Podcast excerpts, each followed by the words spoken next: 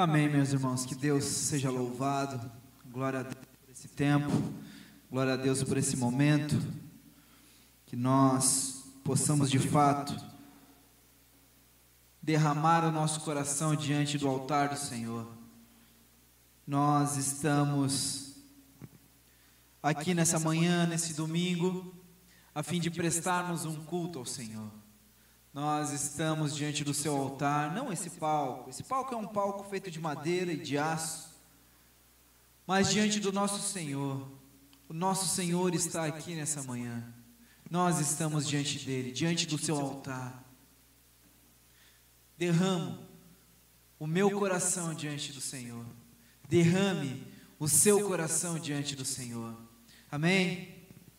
Nós estamos numa série de mensagens, a onda dura chamada Até o Fim. E nessa série de mensagens, nós, de mensagens nós estamos estudando a primeira carta do apóstolo João, primeira carta que o apóstolo João escreve para as igrejas. E nós temos visto que o propósito de João a escrever essa carta era fortalecer os crentes na fé verdadeira. Obrigado na fé verdadeira e também protegê-los de falsos ensinos, de ensinos enganosos que estavam emergindo no meio da igreja, especialmente por intermédio dos gnósticos, o gnosticismo. O gnosticismo era uma visão de mundo baseada na razão. Por isso os gnósticos eles não admitiam a encarnação de Jesus Cristo, ou seja, eles não admitiam que Deus, um Deus santo, um Deus que é espírito, pudesse então encarnar numa pessoa humana, ou melhor, pudesse nascer como um homem, ser gerado como um homem. Eles não admitiam isso e eles também não admitiam a sua ressurreição. Eles eram racionais. Eles não pensavam que era possível um Deus santo, um Deus que é espírito encarnar e ressuscitar. Em suma, eles não admitiam a necessidade de Jesus Cristo para a salvação. Veja, esta doutrina falsa estava se levantando no meio da igreja. Homens falsos mestres estavam infiltrados no meio da igreja, pregando essas heresias pregando esses ensinos falsos. Então João ele vem combatendo essas heresias desde o início da sua carta. Ele escreve essa carta para combater esses falsos mestres, para combater esses falsos ensinos. Porque João ele está compadecido, ele ama os seus filhos na fé. Ele ama os crentes. E ele não quer que esse ensino engane os crentes a fim de deixá-los distante da verdade do evangelho. João então ele está combatendo essas heresias. Ele afirma na sua carta a humanidade de Jesus, nós vemos isso já no primeiro capítulo da carta. Jesus de fato ele veio em carne humana. Jesus ele foi ele foi ouvido pelos apóstolos, ele foi visto pelos apóstolos, ele foi tocado pelos apóstolos. João, ele, em sua carta, afirma a obra redentora de Cristo na cruz do Calvário, que Cristo morreu no Calvário e que ao terceiro dia Jesus Cristo, ele ressuscitou. Nós vimos até aqui nesse tema, essa é a sexta semana de tema, e nós vimos até aqui que o Filho de Deus, ele se fez sim carne humana, ou seja, o Evangelho, a mensagem que nós carregamos, a verdade que nos convenceu, a verdade que atraiu o nosso coração, fala a respeito de um homem, é uma, é uma, é uma mensagem verdadeira, é uma mensagem coerente, fala a respeito de Jesus, é uma mensagem que transforma descrentes em crentes, é uma mensagem que transforma o ímpio em justo, é uma mensagem que transforma pecadores em santos, inimigos em filhos de Deus. O Evangelho tem poder para transformar, é o que o apóstolo Paulo fala em, em sua carta aos Romanos. O Evangelho ele nos transforma. Essa é a mensagem que nós carregamos. A verdade do Filho de Deus que se fez carne humana, que andou entre nós, fazendo bem, curando todos os oprimidos pelo diabo. A mensagem do Filho de Deus que se entregou voluntariamente, a fim de morrer numa cruz maldita, foi pregado naquela cruz, morreu, ao terceiro dia ressuscitou, subiu aos céus e voltará para resgatar a sua igreja. Esse é o evangelho da graça de Deus. Essa é a mensagem do Filho unigênito que se fez homem. A história do justo que foi crucificado por pecadores e ao terceiro dia ressuscitou. Essa é a verdade defendida e proclamada pelo apóstolo João em sua carta. Essa é a mensagem que nós carregamos. Essa é a mensagem que nos carrega. Essa é a mensagem que nos sustenta. Essa é a rocha sobre a qual nós edificamos a nossa vida. Toda a nossa vida, meus irmãos, se você é crente, se você é cristão, se você é discípulo de Jesus, toda a vida do discípulo é pautada pela mensagem que ele ouve dia após dia, a saber, a mensagem do Evangelho. Toda a nossa vida agora gira em torno do Evangelho, porque o Evangelho é o nosso fundamento. Jesus Cristo, morto e ressuscitado, é a rocha sobre a qual nós estamos, é a rocha que nos sustenta, é a rocha que nos levará em segurança. até o dia do nosso Senhor. Dito isso, abra sua Bíblia no, no, na carta do apóstolo João, 1 João, capítulo 3 nós vamos ler do verso 1 até o verso 10 e nós vamos meditar nesse trecho da carta. 1 João 3, do 1 ao 10. Antes de lermos, eu quero saudar também aqueles que nos acompanham da sua casa. Seja muito bem-vindo entre nós. Você é muito precioso para nós. Que Deus o abençoe também aí onde você está. Participe conosco desse culto. Então, pegue sua Bíblia, abra lá na primeira carta de João, no capítulo 3, e leia conosco esse texto. Vamos ler. Vejam como é grande o amor do Pai por nós, pois Ele nos chama de filhos, o que de fato somos. Mas quem pertence a este mundo não reconhece que somos filhos de Deus, porque não o conhece. Amados, já somos filhos de Deus. Mas ele ainda não nos mostrou o que seremos quando Cristo vier. Sabemos, porém, que seremos semelhantes a ele, pois o veremos como ele realmente é. E todos que têm nele essa esperança se manterão puros, como ele é puro. Quem vive no pecado transgride a lei, pois todo o pecado é contrário à lei. E vocês sabem que ele veio para tirar os, peca os nossos pecados e nele não há pecado. Quem permanece nele não continua a pecar. Mas quem continua a pecar não o conhece, não, conhece, não entende quem ele é. Filhinhos, não deixem que ninguém os engane. A esse respeito, quando uma pessoa faz o que é justo, mostra que é justa, como ele é justo. Mas quando continua a pecar, mostra que pertence ao diabo pois o diabo peca desde o início. Por isso o Filho de Deus veio para destruir as obras do diabo.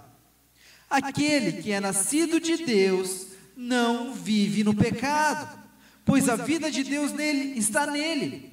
Logo não pode continuar a pecar, pois é nascido de Deus.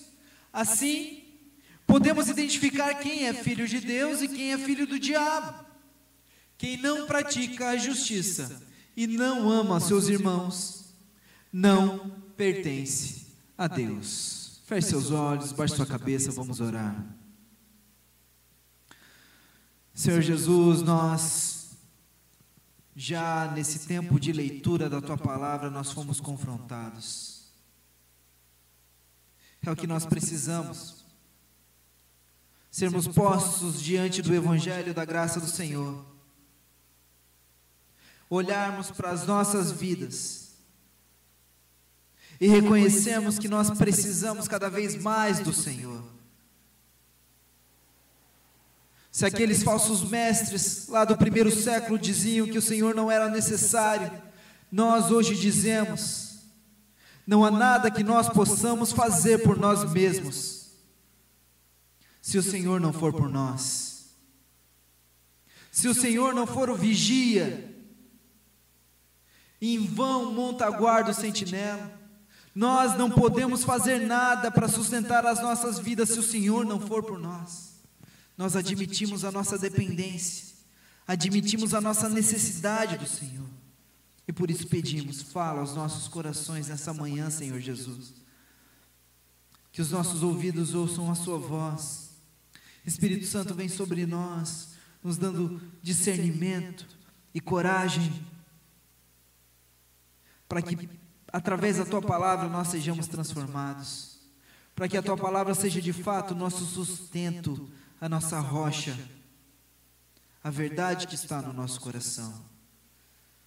Moe os nossos corações nessa manhã, para que nós sejamos transformados à sua semelhança. Em nome de Jesus. Amém. Amém. Antes de entrarmos nesse trecho que João nos fala, vamos primeiro voltar um pouquinho aos dois últimos versos do capítulo 2, o verso 28 e o verso 29, porque são versos de ligação, são como um elo que liga o capítulo 2, o capítulo anterior, ao capítulo 3, a esse trecho que João nos fala. O, o versículo 28 do capítulo 2 é como uma conclusão do trecho que João citou. Então, o capítulo 28 diz que nós precisamos permanecer, permanecer, ele diz: permaneçam nele, para que quando ele voltar estejamos confiantes, não nos afastemos dele envergonhado. Essa é a conclusão de tudo que João discorreu no, tre no trecho anterior. Quando ele nos diz que o anticristo ele virá e vários anticristos estão no nosso meio, a fim de nos enganar, a fim de desvirtuar a nossa consciência, nos levando para longe daquilo que é verdadeiro, ou seja, para longe de Jesus Cristo, para longe do caminho que nos leva a Deus, do único caminho que pode nos levar a Deus. Então aqui João está dizendo: permaneçam nele, para que quando ele voltar nós estejamos confiantes, para que nós não nos afastemos, nos afastemos dele envergonhados. Então no verso 29, João introduz o próximo trecho, que é o trecho que nós lemos. No verso 29 ele diz: Porque nós sabemos que ele é justo também, sabemos que todo aquele que pratica a justiça é nascido de Deus. Portanto, o que esse 20, eh, verso 29 está nos dizendo, está apresentando, é que nós que somos crentes, é que nós que conhecemos a Jesus, devemos praticar a justiça. A vida cristã não pode ser tida como uma vida indolente, como uma vida inativa, como uma vida parada, como se o cristão fosse como um urso que no tempo de inverno hiberna, passa sete meses dentro de uma caverna esperando pelo verão. Não, o crente não pode ser assim. O crente é alguém ativo, é alguém que foi salvo para então praticar a justiça, foi salvo para as boas obras. O cristão, aquele que crê na obra redentora de Jesus, não espera pela sua salvação. Porque o cristão, aquele que crê na obra redentora de Jesus, sabe que foi salvo. Ou seja, o cristianismo não é a história daqueles que serão salvos por suas obras, não é a história daqueles que serão salvos pela prática da justiça, é a história daqueles que foram salvos. Está consumado, tudo foi pago já era, a dívida foi quitada, nós fomos salvos. E fomos salvos não porque nós fazemos, fizemos alguma coisa, mas para fazer alguma coisa. Capítulo 1 do, do livro de Atos. Jesus, ele é assunto aos céus, ele sobe aos céus. Os seus discípulos depois de ouvirem aquilo que Jesus tinha para falar, eles ficam olhando para Jesus e olhando para o céu, contemplando a gloriosidade de Cristo, eles estão olhando. Então um anjo aparece para eles e diz: Varões galileus, por que vocês estão olhando para os céus? Por que vocês estão aí parados? Esse mesmo Jesus que dentre vós foi elevado às alturas voltará da mesma forma em que o viste subir. Portanto, vão, versículo 8 do capítulo 1 de, de Atos. Vocês receberão poder quando descer sobre vocês o Espírito Santo e sereis minhas testemunhas. Jerusalém, Judéia, Samaria até os confins da terra. Ou seja, não fiquem olhando para o céu, não fiquem contemplando aquilo que Jesus já fez por vocês, não fiquem ansiando pela salvação. Se é que a salvação foi, alcan foi alcançou vocês, não fiquem esperando serem salvos, porque vocês já foram salvos. Agora vão, vão por todo o mundo Pratiquem a justiça onde vocês estão. Pratiquem a justiça no seu trabalho. Não fiquem olhando para o céu esperando ser salvo. Você foi salvo. Para que então os seus amigos de escola vejam que Jesus Cristo passou pela sua vida. Vejam que Jesus Cristo salvou um pecador como você, como eu, e possam então crer e possam então adorar a Jesus.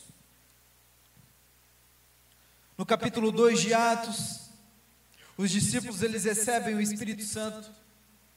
Aquele que no trecho anterior João havia falado, que nos marca, nos sela com o selo da promessa. Ele diz: Este pertence a Deus. Nós recebemos na nossa conversão o Espírito Santo. Ele é a garantia da promessa de Deus, ou seja, nós não vivemos mais uma vida a fim de sermos salvos. Nós não praticamos a justiça para sermos salvos. Nós fomos salvos, e a garantia disso é o Espírito Santo que habita em nós. Então nós fomos salvos e recebemos o Espírito Santo. E por meio do Espírito Santo nós praticamos a fé. Nós praticamos aquilo que nós cremos. Por meio do Espírito Santo, Ele é quem nos dá poder. Vocês receberão poder para serem minhas testemunhas. Ele é quem nos dá poder para praticar a justiça. Aquilo que antes de Cristo nós não poderíamos fazer de forma alguma, nós não poderíamos cumprir a lei de Deus. No poder do Espírito Santo, agora nós podemos. Nós podemos fazer o que é justo por intermédio de Cristo, por intermédio do Espírito Santo, que agora está em nós. O que eu quero dizer? Não são as boas obras que salvam o crente. São as obras do crente que o identificam como filho de Deus. Nós praticamos as boas obras para sermos salvos. Nós praticamos as boas obras para sermos reconhecidos como filho de Deus. O título do nosso sermão nessa manhã é esse: nascidos de Deus. E no trecho que nós lemos, o apóstolo João mostra quem somos, mostra que não, quem não podemos ser e o que devemos fazer sendo quem somos. Para que fique mais claro, eu vou propor três pontos. O primeiro ponto, filhos, nascidos de Cristo, nascidos de Deus. Segundo ponto, pecadores, mas libertos. E o terceiro ponto, os filhos fazem o que é justo. Vamos lá ao primeiro ponto, versos 1, 2 e 3. Acompanhe mais uma vez na sua Bíblia. Vejam como é grande o amor do Pai, pois Ele nos chama de filhos, o que de fato somos. Mas quem pertence a este mundo não reconhece que somos filhos de Deus, porque não conhece. Amados, já somos filhos de Deus, mas Ele ainda não nos mostrou o que seremos quando Cristo vier. Sabemos, porém, que seremos semelhantes a Ele, pois o veremos como Ele realmente é. E todos que têm nele essa esperança se manterão puros, como Ele é puro. A doutrina da paternidade de Deus ou a doutrina da adoção é um ensino apresentado por Jesus na famosa oração do Pai Nosso. Então Jesus diz aos seus discípulos: Vocês orem assim, Pai Nosso que estás no céu. Mas nós não consideramos a paternidade de Deus como nós deveríamos. Nós não olhamos para Deus como Jesus olhava, como um pai fraternal e amoroso. Um escritor alemão chamado Joaquim Jeremias, em um de seus escritos, ele menciona que o judeu, na história judaica, você não vai encontrar nenhum judeu se dirigindo a Deus como Pai, nenhum escrito judeu dirigindo-se a Deus como Pai. A única exceção é Jesus em suas orações. Em todas as suas orações, menos em uma, Jesus se dirige a Deus diretamente como Pai. E na oração do, seu, do, do Pai Nosso em especial, ele ensina aos seus discípulos. Quem são os discípulos? Aquele, aqueles que creem. Ele nos ensina a nos dirigirmos a Deus como sendo nosso Pai. Vocês orem assim: Pai. Todas as vezes que Jesus mencionou, se atreveu a mencionar ou se dirigir a Deus como Pai, os judeus do seu tempo pegavam em pedras a fim de assassinar Jesus, porque eles consideravam aquilo uma grande blasfêmia. Como pode uma pessoa chamar Deus de Pai? Mas o fato é, meus irmãos, que Deus é o nosso Pai. E o apóstolo João ele nos diz: olhe, que grande amor tem nos amado Deus. Ele nos chama filhos. É Deus quem nos garante a paternidade, a filiação. Jesus, na oração do Pai Nosso, ele apresenta o Deus glorioso, o Deus todo-poderoso, o Deus que habita os céus e de lá governa todo o universo, como sendo o nosso Pai. O problema é que temos uma consciência equivocada acerca de paternidade. Nós achamos que o pai ele existe para satisfazer as vontades do filho. E nunca foi assim, meus irmãos. É assim hoje. Na nossa cultura defraudada pelo pecado. Deus não é nosso pai a fim de suprir as nossas carências. Ele não é nosso pai suprir as nossas vontades, para realizar as nossas vontades, como se fosse um gênio da lâmpada que aparece e diz: Você tem desejos, peça o que você quiser. Um pai é símbolo de respeito e de autoridade. Deus é o nosso pai nesse aspecto. Nós devemos a Ele temor, nós devemos a Ele respeito, reverência. Ele é o nosso Pai, sim, que cuida de nós. Ele é o nosso Pai, sim, que nos sustenta as necessidades. Mas Ele é o nosso Pai, digno de reverência, digno de respeito. Afinal de contas, Ele é o Senhor do universo. Não é para que você tenha um carro melhor, não é para que você tenha um emprego melhor, não é para que você tenha isso ou aquilo que Ele é o seu Pai é para que você o respeite, é para que você o tema como um pai. Mas ele não é pai de todos, como diz o credo popular. Não é todos que podem chamar a Deus de pai. O apóstolo João, em seu evangelho, João capítulo 1, versículo 12, ele nos diz: Aos que creem, deu-lhes o direito de serem feitos filhos de Deus. Quem são então os filhos de Deus? Aqueles que creem. Ou seja, a fé é a senha de entrada na família de Deus. Filhos são os que creem. Filhos são os que creem. Creem naquilo que Jesus fez na cruz creem na palavra de Deus, do Antigo ao Novo Testamento, de Gênesis a Apocalipse. Filhos são os que têm fé, filhos são os que creem, mas creem no quê? João então ele incita os seus leitores a considerarem três coisas. Primeiro, vejam como é grande o amor do Pai. Ele nos chama de filhos. Nós somos os insolentes, nós somos os ingratos, os perversos, os pecadores. E nessa condição Deus nos chama de filhos. O crente deve ter sempre diante de si a cruz, a cruz de Cristo. A cruz é o símbolo da nossa fé. A cruz é a mensagem da nossa fé. Evidentemente que nós não precisamos tirar, ter aqui uma cruz física. Nós precisamos ter a cruz de Cristo no nosso coração e na nossa mente diante de nós todos os dias. Aquele que quiser vir após mim, negue-se a si mesmo, tome a sua cruz diariamente e siga-me. Temos a cruz de Cristo todos os dias diante de nós. É sabemos o quão miseráveis nós éramos quão insuficientes, quão perversos, quão pecadores nós éramos. Mas essa cruz, essa mesma cruz que nos diz o quão nós carecíamos de Jesus, é que mostra como nós somos amados.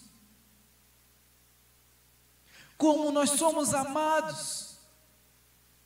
A cruz evidencia o amor do Pai por seus filhos. A cruz evidencia o amor do Pai por seu povo. Nós não merecíamos, Ele nos deu. Ele nos perdoou, Ele nos salvou. A segunda coisa que João evidencia nesse, nesses três versículos: já somos filhos de Deus.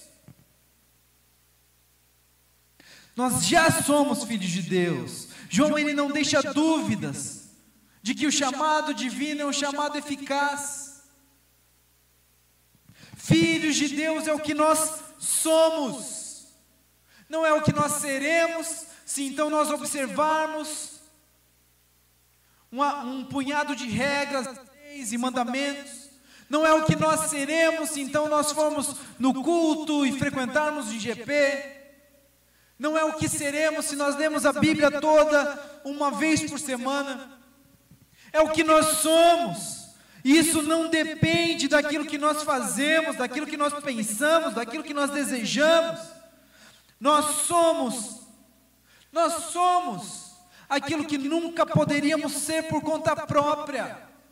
Glórias a Deus, meus irmãos. Ele nos fez ser seus filhos. Nós já somos filhos de Deus. Deus ele nos criou, Deus ele nos adotou, Deus ele nos escolheu para sermos seus filhos. Isso não é uma conquista nossa. Essa é a promessa de Deus, a aliança que Deus faz com seu povo. Um povo de filhos, uma família de filhos salvos pelo irmão mais velho, Jesus Cristo. Terceiro, ele ainda não nos mostrou o que seremos quando Cristo vier. Já somos o que nós precisamos ser, para então sermos aquilo que Deus quer que sejamos, semelhantes a Ele, aquele que começou a boa obra é fiel para completá-la até o, dia de Cristo Jesus. Deus começou uma boa obra em nós. Lembre-se, nós não estamos aqui para sermos salvos. A vida cristã não é a história daqueles que serão salvos, é a história daqueles que foram salvos. A salvação não é o fim, a salvação é o meio pelo qual nós atingiremos o fim. Sermos filhos de Deus não é o fim, não é o final. Nós seremos filhos de Deus como o Filho unigênito de Deus é. Quando Cristo voltar, nós o veremos como Ele é. Ou seja, nós não seremos mais apenas filhos à vista de Deus, nós seremos filhos à vista de todos, porque todos então olharão para nós e nos identificarão como filhos de Deus, porque somos a semelhança de seu filho. Que Deus seja exaltado, meus irmãos. Você se lembra no texto que eu li de Mateus, ministrando a ceia do Senhor.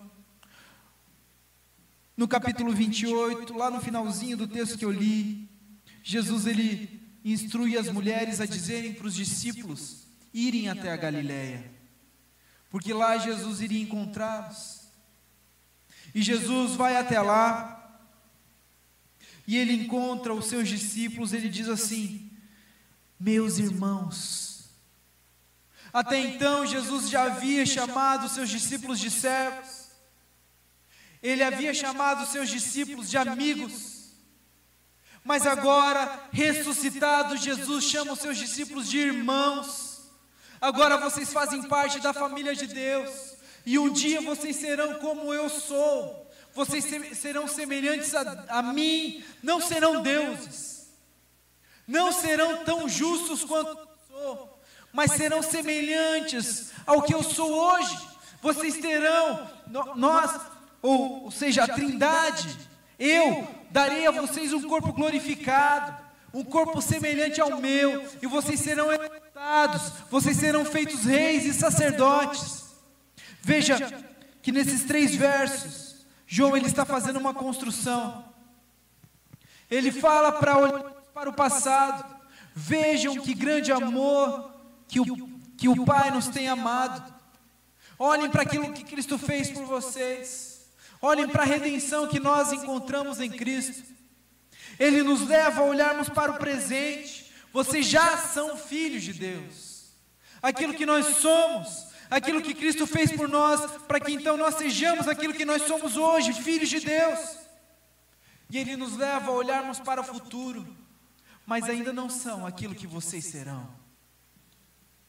Vocês serão semelhantes ao Cristo. Vocês serão semelhantes ao Filho de Deus. E ele conclui no verso 3 dizendo: Aqueles que têm nele essa esperança se manterão puros. O apóstolo aqui ele não dá uma ordem, como se dissesse: vocês têm que se manter puros. Ele constata um fato, é uma consequência. Aqueles que aguardam a Cristo se manterão puros a fim de recebê-lo. O que o apóstolo Pedro, lá em sua primeira carta, chama de viva esperança, é o que nos sustenta. Essa viva esperança determina a realidade da nossa vida e como nós viveremos. Como o crente vive é consequência daquilo que ele é. O que nós somos, filhos de Deus. Se nós somos filhos de Deus, nós vivemos como filhos de Deus. Não pode ser para nós uma ordem. As doutrinas espirituais, ler a Bíblia, orar, jejuar, frequentar o culto, cultuar a Deus, não pode ser uma ordem. É a atividade natural daqueles que são filhos.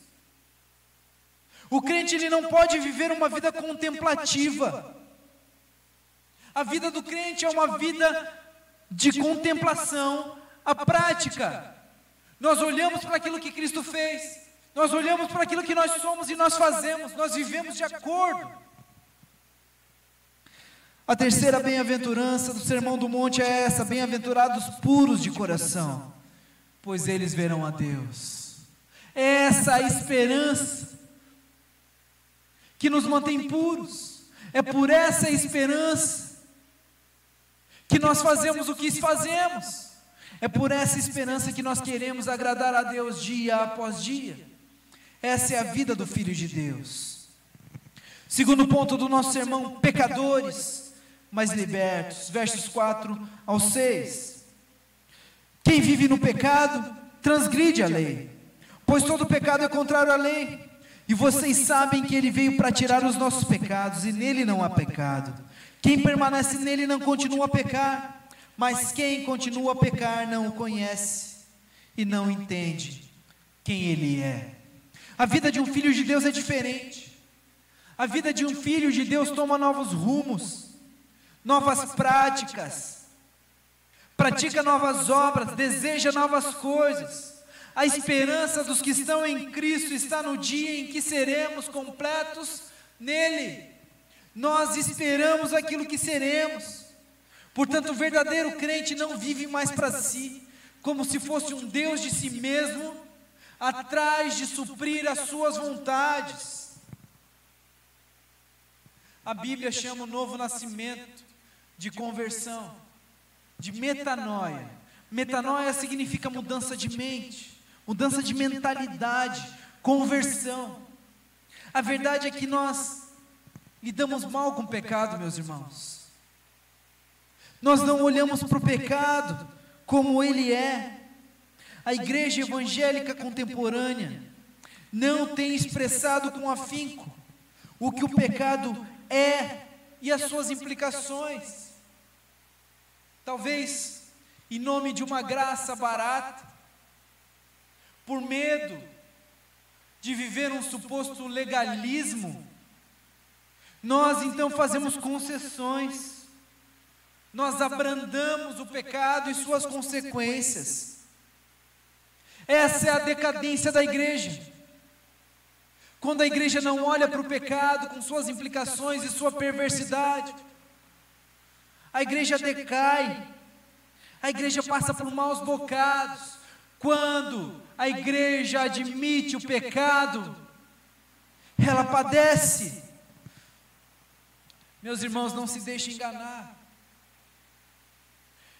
A regra não é o problema. Nós ouvimos muitos pregadores de YouTube dizendo que o problema é a lei. Não é, o problema é o pecado. O problema não é a regra. Por quebrar uma regra, por infringir uma regra, que o pecado entrou no mundo, um homem fez aquilo que não deveria ter feito. E a humanidade padece até hoje por causa disso. O problema não é a regra, o problema é o pecado. O apóstolo Paulo fala em Romanos de maneira que a lei é santa, o mandamento santo, justo e bom. Mas o pecado é maligníssimo. O que vive em pecado não pode ser filho de Deus, porque o pecado se opõe àquilo que Deus é. Deus expressa o seu caráter através das suas leis. A lei é o caráter de Deus, e quando nós transgredimos a lei, nós vamos contra aquilo que Deus é. Porque o pecado é a transgressão da lei. O pecado é anomia, ou seja, o desejo de viver sem lei. E aqueles que desejam viver sem lei não podem admitir um Deus que é amor, mas que também é legislador. Todo o Antigo Testamento expressa as leis de Deus. O nosso Deus é um legislador que expressa o seu caráter através das suas leis. É por isso que Jesus veio no Novo Testamento a fim de cumprir a lei porque a lei expressa quem é Deus. Mas muito vem, muitos vêm com esse papinho de que a lei foi abolida, de que a lei passou, a lei caducou. Não serve mais. Afinal de contas, vivemos o tempo da graça. Jesus, Jesus é suficiente, e é de fato. Mas nós precisamos compreender isso. Quando o rico ele se dirige a Jesus, ele pergunta: Senhor, o que devo eu fazer para herdar a vida eterna? E a resposta de Jesus é: guarda os mandamentos. O que nós precisamos fazer para herdar a vida eterna? Guardar os mandamentos. Mas evidentemente nós não podemos fazer isso por conta própria, a não ser no Espírito Santo de Deus. Mas isso é requisito para entrar no reino dos céus. Guardar os mandamentos. Portanto, a regra, a lei não é o problema, o problema é o pecado. O pecado é a força mundana mais poderosa que existe. É, o seu pecado é a força mundana mais poderosa que existe. O meu pecado é a força mundana mais poderosa que existe. Charles Spurgeon, ele descreve bem o que é o pecado. Ele diz assim, ó: Nada menos do que o Filho unigênito de Deus poderia derrotar o pecado. Nada menos que o poder do Filho de Deus, do próprio Deus, poderia derrotar o pecado. Nós precisamos lidar com o nosso pecado com lágrimas nos olhos e com o nosso coração esmagado, porque afinal de contas, o nosso pecado esmagou o nosso Senhor. Meu irmão, a obra da cruz não pode ser vista como uma simples justificação ou um pedido de desculpa pelo nosso pecado. A cruz esmagou o nosso Senhor por causa dos nossos pecados. A obra redentora, a obra salvadora, a obra purificadora A cruz aniquila o nosso pecado no corpo de Jesus, para que então os pecadores não sejam aniquilados. Ele veio para tirar os nossos pecados e nele não há pecados. É certo, meus irmãos, que nós vamos pecar. O próprio João ele nos diz em sua carta: se confessarmos os nossos pecados, ele é fiel e justo para perdoar os nossos pecados e nos purificar de toda injustiça. Ele fala que nós vamos pecar, que nós cometeremos pecado. No entanto, aqueles que verdadeiramente nasceram de novo e estão em comunhão com o Pai e com o Filho, esses não podem continuar pecando.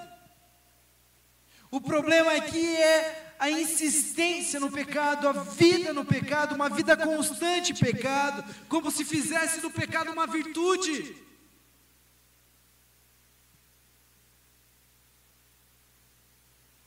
Se nós tivermos um homossexual no nosso meio, eu vou amar essa pessoa. Mas não me diga para ser complacente com o seu pecado. Não me diga para tornar o seu pecado uma virtude, porque não é. Mentiroso, o seu pecado não é virtude. Você que é espertinho, que é ligeiro lá no seu trabalho, que faz o que não deve para ganhar mais, e se gaba por isso, o seu pecado não é virtude. Você que no trânsito faz concessões, faz aquilo que não deve fazer, e diz: Eu sou um bom motorista, o seu pecado não é virtude. Nós lidamos com o pecado como se o pecado fosse virtude, não é. O pecado morreu o nosso Senhor na cruz. O pecado castigou o nosso Senhor na cruz. Viver em pecado é negar a cruz, e negar a cruz é negar o Cristo. Uma fé verdadeira no Filho de Deus liberta os filhos de Deus da escravidão do pecado. Um filho de Deus não pode ser escravo do seu pecado, porque ele é escravo de Deus. E ninguém pode servir a dois senhores. Terceiro, os filhos de Deus fazem o que é justo. Esse é o terceiro ponto do nosso sermão. Versos do 7 ao 10. Filhinhos, não deixem que ninguém os engane a esse respeito. Quando uma pessoa faz o que é justo, faz do verbo fazer, quando uma pessoa faz o que é justo, mostra que é justa, como ele é justo. Mas quando continua a pecar, mostra que pertence ao diabo, pois o diabo peca desde o início. Por isso o Filho de Deus veio para destruir as obras do diabo. Aquele que é nascido de Deus não vive no pecado, pois a vida de Deus está nele. Logo, não pode, não, não é que não quer, não é que de uma hora para outra o nosso desejo pelo pecado vai sumir, vai desaparecer. Não caia num legalismo formal, meu irmão. Por vezes você vai desejar o pecado, mas entenda uma coisa: aqueles que nasceram de Deus não podem continuar a pecar. Eu quero, mas eu não consigo. Eu não consigo mais pecar, porque o Espírito Santo me selou. Eu sei quem eu sou, eu sei que eu sou filho de Deus. Eu não consigo mais pecar, eu não consigo mais continuar no pecado, eu não consigo. Pois é nascido de Deus. Assim podemos identificar quem é filho de Deus e quem é filho do diabo. Quem não pratica justiça e não ama o seu irmão não pertence a Deus. Nós precisamos fazer duas considerações aqui. Primeiro, não há qualquer justiça própria em nós. Não há qualquer justiça própria em nós. Não há qualquer justiça própria em nós. Sabe, a maioria de nós, para ser generoso, lida mal com os personagens do Antigo Testamento. Nós olhamos para aqueles personagens do Antigo Testamento e nós buscamos nele virtudes. Então nós olhamos para Davi. Davi, você sabe, Davi foi um adúltero. ele foi um mentiroso, ele foi um assassino. E nós dizemos então, ah, se Davi tivesse ido para a guerra como ele deveria ter feito. Talvez a sua história fosse outra, talvez a sua história não tivesse sido manchada por adultério, por mentira, por sedição, por assassinato. Então nós cavucamos, cavucamos, procurando no personagem do Antigo Testamento, em Abraão, em José, em Josué, em Davi, virtudes, quando na verdade só há neles pecado. O personagem do Antigo Testamento está lá para mostrar a nós que nenhum homem é suficiente em si mesmo. Nenhum homem tem justiça própria. Quando nós olhamos para a vida de Davi, nós procuramos o seu pecado, para então ser impossível falar de Davi sem falar de Jesus. Quando nós olhamos para Abraão, nós procuramos em Abraão o seu pecado, para que então seja impossível falar de Abraão sem falar de Jesus. O autor aos Hebreus, ele fala que Abraão, ele foi salvo pela sua fé. Portanto, Abraão foi salvo pela graça mediante a fé. Josué foi salvo pela graça mediante a fé. Davi foi salvo pela graça mediante a fé. Todos eles dependeram de Jesus porque eles não tinham justiça própria. E se não há justiça própria em nós, e nós precisamos desesperadamente de Jesus, nós entendemos que é pela justiça de Cristo é pela justiça de Cristo. Uma vez que não é justiça em nós, o crente só poderá fazer o que é justo por meio de Cristo. O que Davi fez de bom foi Cristo nele. O que Abraão fez de bom foi Cristo nele. Por meio de Cristo. Quem é nascido de Deus é justo por meio da obra substitutiva de Cristo, que tirou os nossos pecados e imputou a nós a justiça. Porque nós temos a justiça de Cristo em nós, nós praticamos a justiça.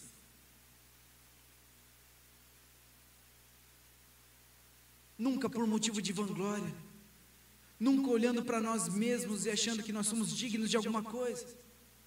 Sabe quem nós somos, meus irmãos? Antes da sua morte, Jesus, ele está em Betânia e ele vai à casa de, de Maria, Marta e Lázaro. Mas o texto de Mateus diz que é a casa de Simão leproso, talvez esse homem seja pai desses três irmãos. E Mateus ele ele apresenta esse homem como Simão, o leproso. É certo que esse homem já foi curado por Jesus, porque senão ele não poderia estar no, no convívio social.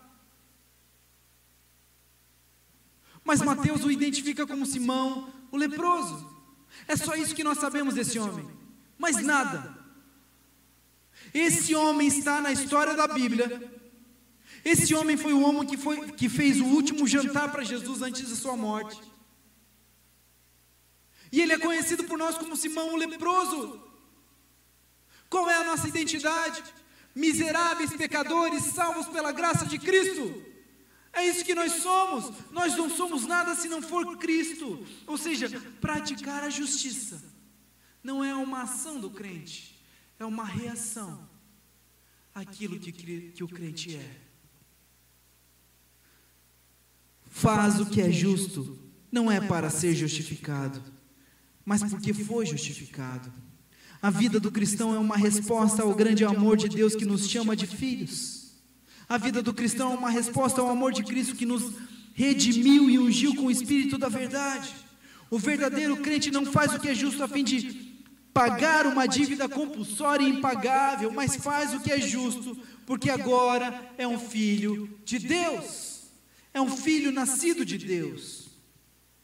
Por outro lado, quem continua a pecar mostra que pertence ao diabo. João, ele é direto, ele não faz rodeios. Ele fala o que é: continuar pecando, por mais caridosa e sincera que possa parecer a alma do indivíduo, é pertencer ao diabo. Nós vivemos no tempo da sinceridade. Os caras falam um monte de, de baboseira, mas dizem, ah, ele é sincero pelo menos. Pelo menos ele ganha almas. O reino de Deus não é um reino de sinceridade, é um reino de verdade. Aqui eu faço jus àquele dito popular: de boas intenções, o inferno está cheio. A sua sinceridade não é suficiente. Não é suficiente. Você pode estar sinceramente pecando. Você pode estar sinceramente caminhando para o inferno. Tem uma história que eu não sei se é verídica, mas ilustra bem isso. Um homem estava dormindo na sua casa e ele escuta alguns barulhos já alta madrugada. Então ele pega a sua arma e desce as escadas. E na cozinha ele vê de relance uma pessoa e ele atira. Ele mata a pessoa. A sua atitude foi sincera, ele queria proteger a sua família. Mas quando ele chega perto, ele vê que aquela pessoa que ele achava que era um ladrão, era na verdade a sua filha. Ele sinceramente fez o que não deveria ter feito. A sua intenção foi boa, a sua intenção foi sincera, mas ele errou, ele pecou. É pecado, e quem vive no pecado, por mais que seja sincero, é filho do diabo. É isso que João está dizendo, não sou eu, meu irmão, não sou eu, é o que João está dizendo. É filho do diabo. Mas o que é nascido de Deus não vive no pecado. Essa é a esperança que nós temos. Sabe, não é uma consequência daquilo que nós fazemos, é a consequência daquilo que Cristo fez. O texto diz que a vida de Deus ou a semente de Deus está no nosso coração. O verdadeiro crente, ele foi ungido com o espírito da verdade. Ele recebeu poder para fazer aquilo que é justo. Então não se preocupe, meu irmão. Se você realmente crê no Filho de Deus, se você de fato tem fé para ser um filho de Deus, você vai praticar o que é justo, porque ele não pode continuar a pecar. Nós não podemos criar aqui um legalismo formal, achando que João está falando da impecabilidade. Não se trata disso, não é a doutrina da impecabilidade. Nós pecaremos. Nós vamos pecar. Mas o verdadeiro crente, o filho de Deus, não vive no pecado, não continua pecando. O pecado causa, causa ódio nele, choro. Eu choro por causa do meu pecado. É certo que não há simpatia do cristão pelo pecado. O pecado é o seu inimigo contra, contra o qual ele luta até sangrar como o autor dos Hebreus nos diz. Então nós temos aqui aqueles que são filhos de Deus, e estes praticam a justiça. Deixa eu falar para você, meu irmão. Enquanto você estiver praticando a justiça, você não consegue pecar. Talvez nós tenhamos no nosso meio aqueles que são filhos do diabo, e esses pensaram no pecado ao virem para cá nessa manhã. Mas aqueles que são filhos de Deus, eu posso perguntar isso para você e você responde na sua mente. Você aqui nesse lugar, você pensou no pecado? Por quê? Porque você pratica o que é justo. Enquanto nós praticamos aquilo que é justo, nós não podemos pecar. O Filho de Deus, ele vive sem pecados, porque ele não tem tempo de pecar. Afinal de contas, ele está fazendo aquilo que é justo. Agora, o filho do diabo, ele não tem tempo de fazer aquilo que é justo porque ele vive no pecado.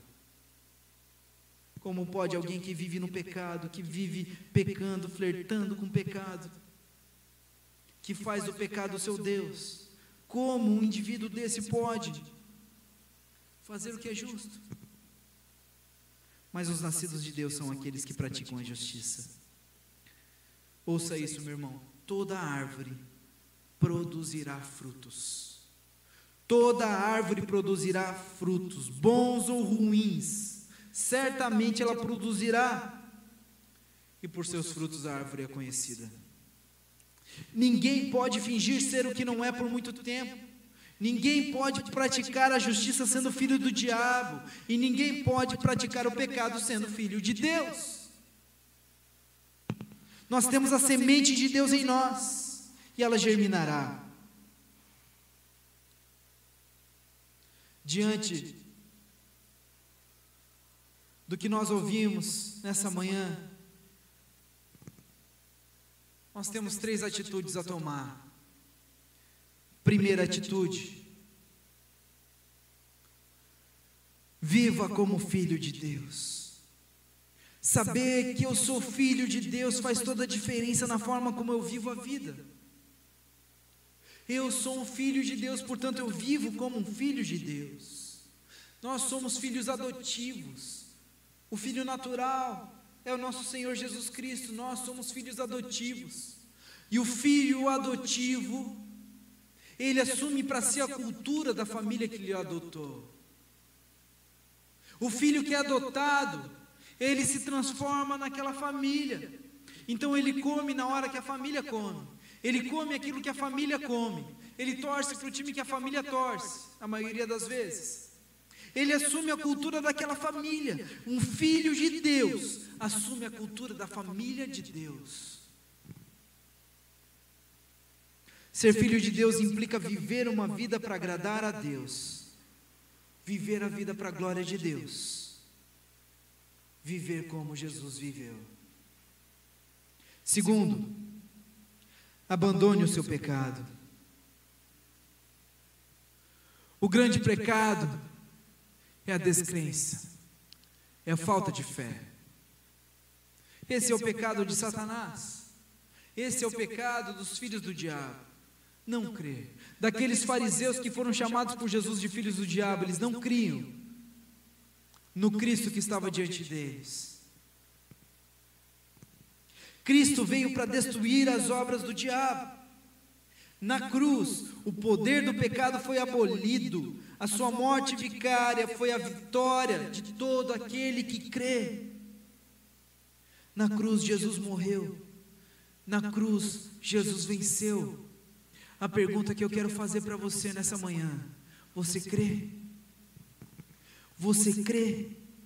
Creia naquilo que Cristo fez. Tão somente creia.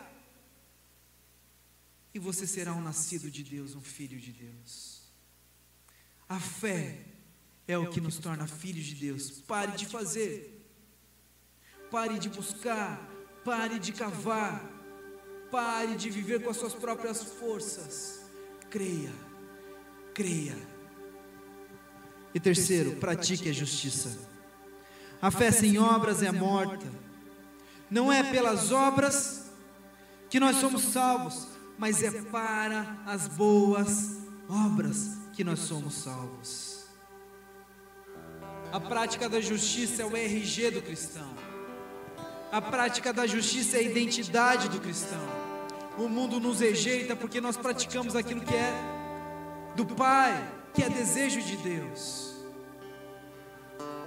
No Sermão do Monte, logo depois das bem-aventuranças, versículo 13, o Senhor Jesus diz que nós somos sal da terra. Vocês são o sal da terra. E em seguida ele nos diz: vocês são a luz do mundo. O sal ele é completamente diferente do elemento que ele irá salgar. Completamente diferente. O sal salga aquilo que é insonso. A luz, há nada de trevas na luz. Portanto, meus irmãos, quando nós assumimos a cultura desse mundo para nós, nós não somos aquilo que Jesus nos mandou ser. Quando nós fazemos concessões, quando nós não consideramos o pecado como o mal que ele é, nós não estamos sendo diferentes do mundo.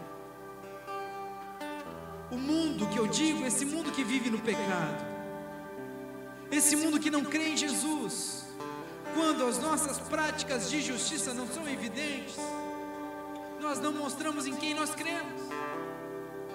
Sabe, meus irmãos, eu compartilho com algumas pessoas o meu sonho, isso vai acontecer. é que Onda Dura Novo Hamburgo seja uma igreja em que as pessoas olham e têm como referência, não no sentido é, orgulhoso da coisa, mas tem como ponto de referência, ou seja, se alguém está passando por alguma necessidade financeira, uma pessoa que não é membro da Onda Dura, ela vai se lembrar: olha, lá na Onda Dura eles ajudam pessoas. Se uma pessoa está angustiada e aflita, e em depressão, o seu vizinho, que não é um membro da Onda Dura, vai falar para ela: olha, eu sei que você já procurou vários tipos de ajuda. Mas eu sei que tem uma igreja chamada Ondadura que pode te ajudar. Nós estaremos no coração dessa cidade. E não precisaremos de placas que dizem: Nós estamos aqui para servi-los, porque as nossas obras de justiça anunciam que nós somos servos de Deus, irmãos de Jesus. E Jesus andou por toda parte fazendo bem e curando todos os oprimidos pelo diabo. O que nós devemos fazer? Os filhos de Deus praticam a justiça. E mais uma vez, não se trata de uma justiça própria. Esse tipo de justiça só pode condenar, como condenou aqueles petulantes que chegaram diante de Jesus e disseram: Em teu nome eu fiz milagres, em teu nome eu expulsei demônios, em teu nome eu fiz muitas maravilhas. Jesus olhará para eles: Olha, vocês estão sob a justiça de vocês. Afastem-se de mim, eu jamais os conheci.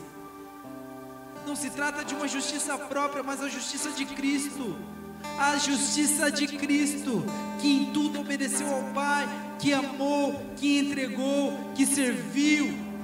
Seja a justiça de vocês, a mesma de Cristo Jesus. João ele encerra esse trecho falando que quem não pratica a justiça e não ama o seu irmão não pertence a Deus. O amor é o vínculo da paz. Amar a Deus acima de todas as coisas e amar ao próximo como a nós mesmos. Aqui ele também introduz o, te, o trecho seguinte, que falará então desse amor uns aos outros. Mas a marca do Filho de Deus é o amor. E o amor, ele é um verbo.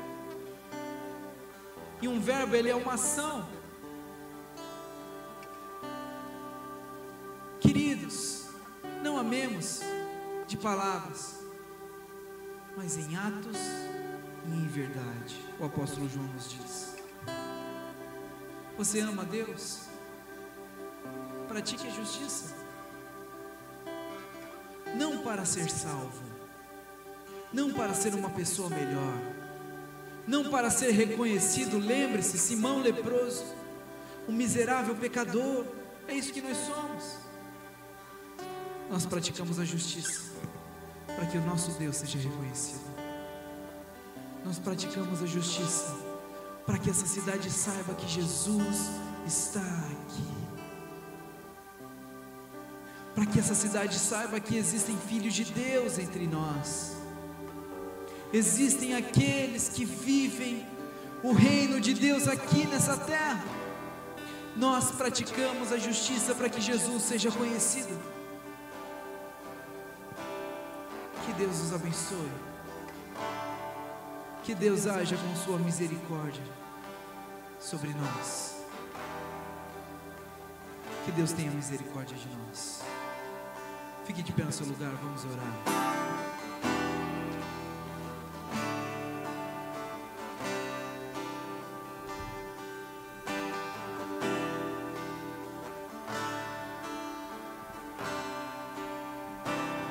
Como nós precisávamos, Senhor Jesus, dessa palavra. Como nós precisávamos ouvi-lo. Ah, Senhor, nós temos muito trabalho ainda a fazer. Entendemos que esse trabalho é a satisfação de todo aquele que é filho do Senhor. Entendemos que esse trabalho que nós temos por fazer é a exaltação do Senhor e a glória do seu santo nome. Mas nós estamos aqui para que essa cidade veja que nós estamos aqui. Nós estamos aqui para que essa cidade saiba que há filhos de Deus aqui. E que o perdido pode contar conosco. Que o necessitado pode encontrar em nós suprimento. Que aquele que é carente possa chegar aqui e encontrar paz para o seu coração. Que aquele que é perdido seja encontrado, Senhor Jesus, que nós sejamos praticantes e não só ouvintes. Que nessa manhã aquele que vive em pecado seja definitivamente salvo pelo Senhor. Que aquele que nessa manhã está entre nós e continua a pecar, encontre-se com a graça do Senhor. Confesse ao Senhor como único e suficiente Salvador da sua vida e seja transformado, seja justificado. Nós somos seus filhos. Nós somos uma família que caminhará junto, marchará junto, vencerá junto e será redimida e glorificada juntos. Que o Senhor seja glorificado, que o teu nome seja santificado, que o teu nome seja famoso entre nós. Amém amém.